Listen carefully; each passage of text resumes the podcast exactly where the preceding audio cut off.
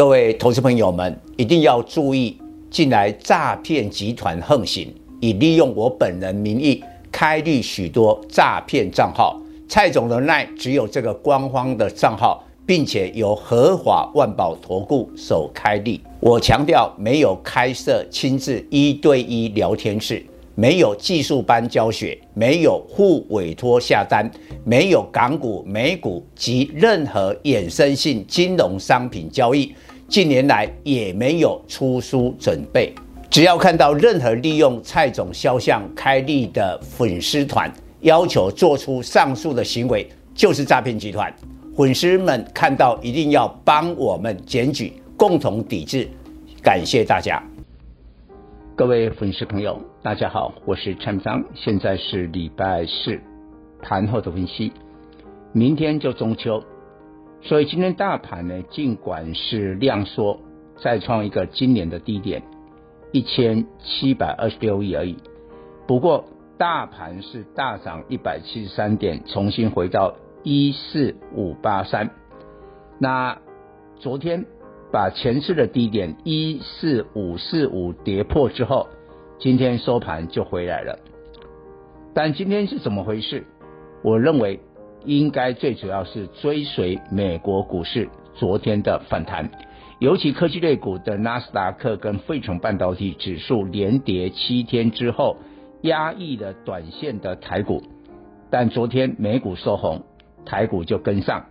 不过我提醒大家，今天亚洲股市。除了日本以外，其他并没有太明显的上涨，所以台北股市这样的一个表现，应该有很大的成分，今天是政府基金拉抬的，因为你看外资还在卖超啊，连六卖啊，卖了二十几亿呢，那当然投信它是继续买了五十五买，然后买超了二十亿，这个两个力量刚好抵消，但抵消之后量缩啊，投资人也不敢追啊。为什么可以涨到一百七十三点？那一定是政府拉的。希望投资人能过一个好的中秋嘛。因为我们从周线来看，上个礼拜跌六百点，这个礼拜虽然说第三周的收黑，但是它跌点在减少。这个礼拜毕竟还是跌，但小跌了八十九点。所以政府呢，应该在今天是花了很多的力气来拉抬的。但是因为量缩，通常反弹哦，这个成交量是一个先行指标。由于量缩，你下个礼拜没有补量的话，这个反弹结构并不稳。那今天晚上要看联总会主席鲍尔再次的谈话，谈什么内容？其实我们都不用猜了，都知道他一定会延续在杰克森霍尔年会的鹰派言论，只是说。很短的时间里面，未必大盘再次的重挫啊，因为同一个利空啊，不见得再次的重复来反应了嘛。那下个礼拜重头戏啊，九月十三号美国八月的 CPI，但我认为这个 CPI 除非跌到五趴，哎八趴以下啊，前个月是八点五嘛，除非跌到八趴以下，否则九月二十一号，我个人比较认为联总会还是会升息三码。但有可能就是最后一次呢，升三码，所以呢，十月份因为没有召开 FOMC 的会议啊，没有这个来干扰，我认为台股真正的反弹会在十月，会在十月。那九月不排除在九月十三号公布 CPI，跟九月二十一号联总会的利率决策的中间再出现一个低点哦。那当然，我们希望这个低点不要掼破一万四千点。那今天呢，各类股都有表现，不过基本上中小型股最近有跌过的，反而表现得比较好，所以这个色彩还有一点小小的投机啦，哦，有这个色彩。那台积电虽然只有涨二点五，来到四七五啊，不过盘后公布了八月营收是两千一百多亿，这是历史新高。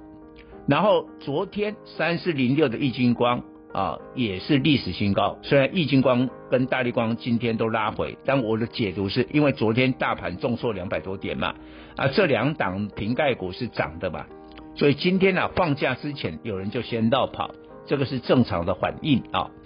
所以基本上台积电跟玉晶光营收创高，就成为花现在新发表的 iPhone 十四的一个指标，我认为哈，过去的这个苹果的股价是这样，新机发表的当天利多出尽啊，说不定是跌啊，啊，有时候小涨一点，昨天就是小涨，涨不到一趴啊，但是呢，过了一两个月之后，苹果的股价都会大涨，都会大涨，为什么？因为国粉买单，国粉买单。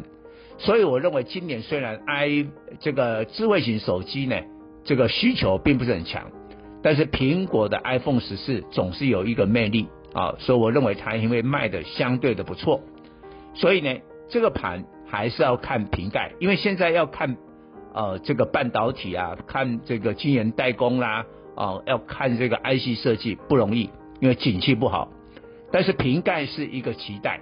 啊，虽然台积电也算是一个半导体，但是它有更强的瓶盖的色彩，所以看这两档在中秋过后的表现。